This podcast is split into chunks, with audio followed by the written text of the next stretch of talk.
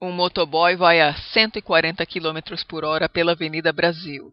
De repente deu de encontro com um passarinho e não conseguiu desviar. Pá! Pelo retrovisor, o cara ainda viu o bichinho dando várias piruetas no ar até ficar estendido no asfalto. Não contendo remorso ecológico, ele parou a moto e voltou para socorrer o bichinho. O passarinho estava lá, inconsciente, quase morto. Era tal a angústia do motoboy que ele recolheu a pequena ave, levou-a ao veterinário onde foi tratada e medicada. Ele comprou uma gaiola e a levou para casa, tendo o cuidado de deixar um pouquinho de pão e água para o acidentado. No dia seguinte, o passarinho recupera a consciência.